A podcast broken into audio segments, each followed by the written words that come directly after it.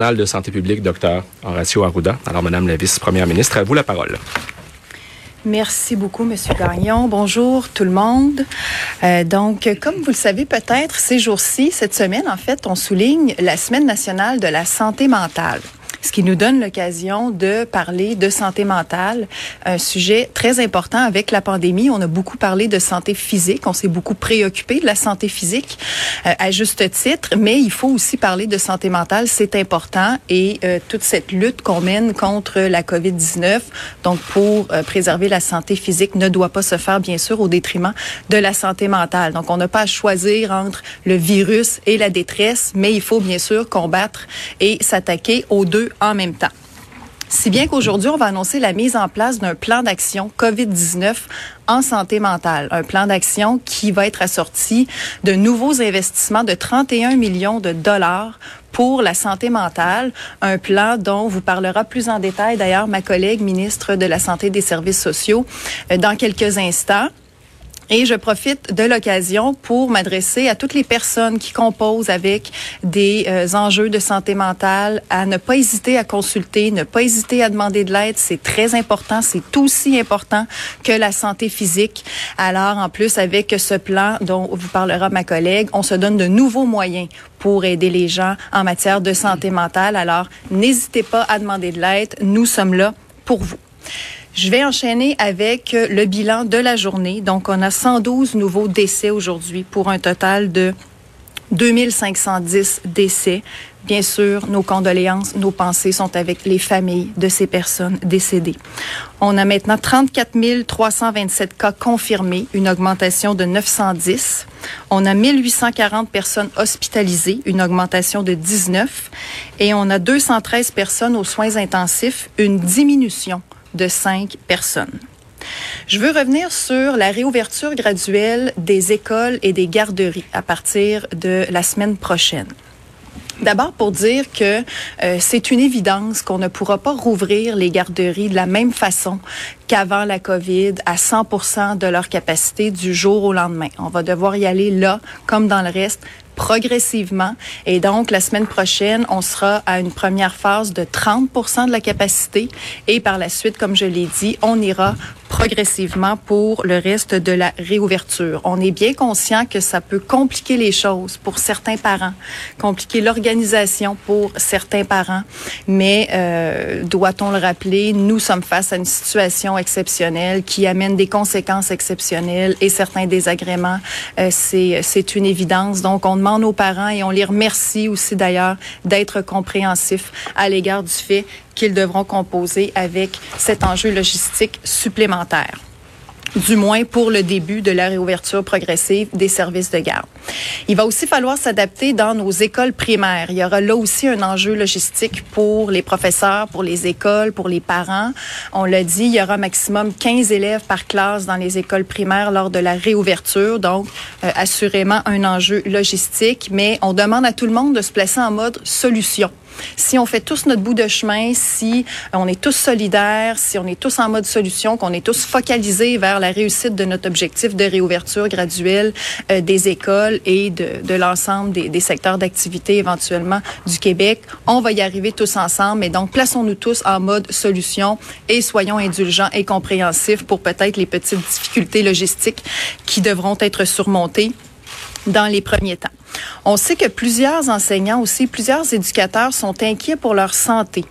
Et ça se comprend. C'est normal d'être stressé, d'être inquiet, d'avoir des questionnements par rapport à sa santé avec tout ce qu'on vit depuis quelques semaines, avec tout ce qu'on lit, tout ce qu'on voit, tout ce qu'on entend. Donc, c'est compréhensible que des gens puissent avoir des inquiétudes. C'est la raison pour laquelle on a voulu clarifier l'information quant aux facteurs de risque pour la santé associés à l'âge.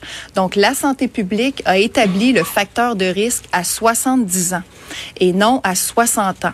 Ce qui fait que euh, à partir de 70 ans, la euh, possibilité de développer des euh, complications, le risque de développer des complications est plus important à partir de 70 ans, mais euh, donc en bas de 70 ans, les gens peuvent retourner travailler sans risque important pour la santé, à condition bien sûr, et là c'est important de le mentionner et de s'en rappeler, à condition de respecter les consignes de la santé publique, notamment les consignes de distanciation, d'hygiène. Alors on demande aussi euh, à tous les employeurs du Québec d'en tenir compte, d'en être bien conscients, de s'assurer que ces consignes-là puissent être respectées dans tous les lieux de travail physiques où les gens recommenceront graduellement à se rendre. Mais donc, ce sera possible pour les éducateurs et euh, les professeurs, les enseignants âgés entre 60 et 69 ans de reprendre le travail dès euh, la semaine prochaine. Comme je l'ai dit, c'est à condition de respecter les consignes de la santé publique et pas seulement pour les adultes, d'ailleurs pour les enfants aussi, puisqu'on parle d'enseignants et euh, de milieux de garde. Il y aura des enfants dans les écoles et dans les garderies à partir de la semaine prochaine. Donc, je lance un appel aussi à tous les parents de, euh, de, de déjà commencer à expliquer à leurs enfants la façon nouvelle dont on devra se comporter désormais à la garderie, à l'école. c'est sûr que pour eux, ça va être nouveau, donc on se comportera pas tout à fait de la même façon qu'on le faisait euh, avant d'interrompre finalement les services et avant la COVID. Alors, ça va être important de garder nos distances. Ça va être important de se laver les mains souvent, de tousser dans notre coude si euh, on doit tousser. Alors, euh, c'est, je compte sur les parents, on compte sur les parents pour faire ce, petit travail-là de préparation et de sensibilisation à nos tout petits. Mais en leur expliquant, en leur répétant, je suis bien confiante que nos enfants vont bien comprendre les consignes et les appliquer, ce qui va aider tout le monde à pouvoir procéder à cette reprise graduelle en toute sécurité. Je veux aussi vous dire un mot sur euh, les centres de détention.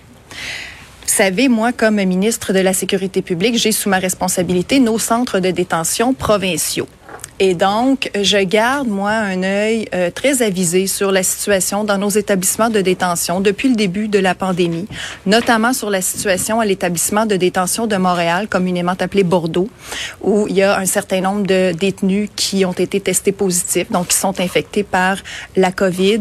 Alors, euh, c'est une évidence que euh, comme partout dans le monde, notre réseau carcéral fait face à un défi important avec la pandémie. Depuis le, début de la pandémie, c'est un milieu d'hébergement fermé.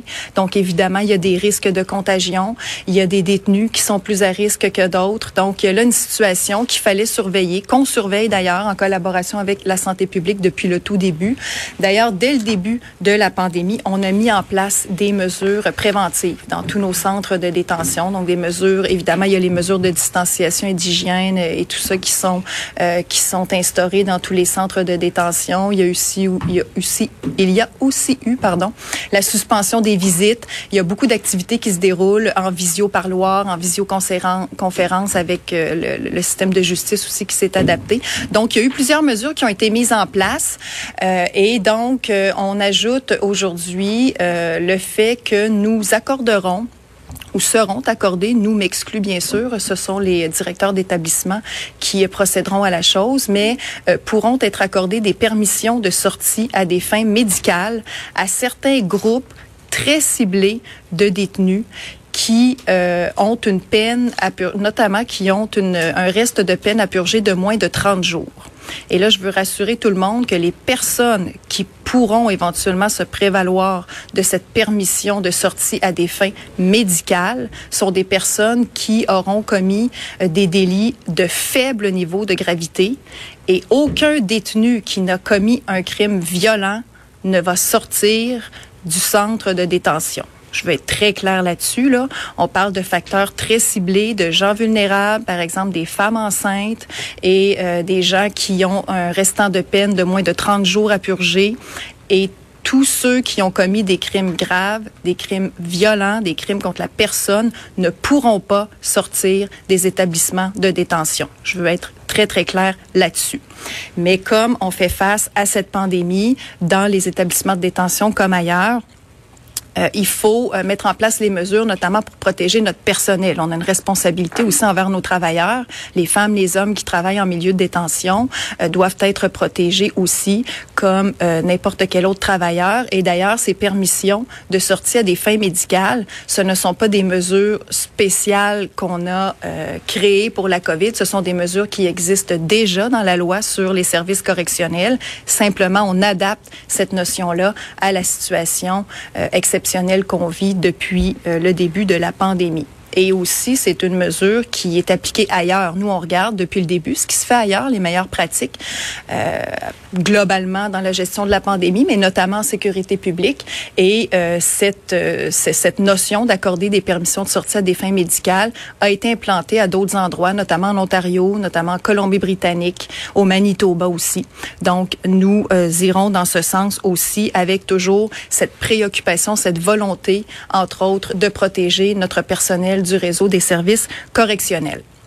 Maintenant, pour euh, mes remerciements du jour, ben, je vais re-remercier le personnel du réseau des services correctionnels, puisqu'on est dans le sujet, qui font un travail méconnu, qui passe souvent inaperçu, mais qui est très important, qui eux aussi sont au front. Donc, euh, merci beaucoup pour le travail que vous faites. Et je veux remercier aussi nos élus municipaux, nos élus municipaux qui euh, sont euh, eux aussi des, des, des, travailleurs de première ligne, mais d'une autre façon. Donc, des, des, élus de proximité qui sont très près des gens, qui sont des alliés très importants depuis le début pour avoir pris part à plusieurs rencontres rencontre avec plusieurs élus municipaux, les maires, les mairesses, les préfets, les préfètes, euh, qui sont des relayeurs d'informations très importants et qui travaillent eux aussi 7 jours sur 7 depuis le début pour aider nos citoyens, nos citoyennes. Alors un grand merci, collaborent très bien, collaborent aussi avec la santé publique. Donc un, plaisir de travailler avec eux. Alors merci à tous nos élus municipaux. Euh, on lâche pas, bon courage. On a besoin de vous aussi pour euh, aider nos citoyens qui, bien sûr, ont plusieurs questions à juste titre et qui s'attendent à ce que leurs élus puissent y répondre. Je vais terminer en disant que malgré toutes les inquiétudes et malgré tout, euh, peut-être les obstacles, puis bon, les, questionnements qui peuvent venir avec le déconfinement graduel du Québec, ça va nous faire du bien. Ça va faire du bien aux gens de vivre ce euh, déconfinement graduel de pouvoir tranquillement retrouver un semblant ou un petit peu de normalité à travers ces premières étapes de déconfinement graduel. Euh, et si on veut continuer d'avancer vers ce retour à la normale, et je vais placer normale entre guillemets parce que pour plusieurs mois, ce sera pas la même norme que celle qu'on a connue avant la pandémie, mais pour avancer euh, tranquillement vers ce retour à la normale, il faut continuer de respecter les consignes de santé publique. On ne le dira jamais assez. Continuez de rester à distance, évitez de vous rassembler, lavez-vous les mains euh, et euh, respectez l'ensemble des consignes. Continuez de protéger nos personnes vulnérables. Et de cette façon-là, on va y arriver tous ensemble et on va retrouver une vie euh, un petit peu plus euh, normale, si j'ose utiliser le terme, euh, éventuellement. Donc, merci tout le monde et bon courage pour la suite.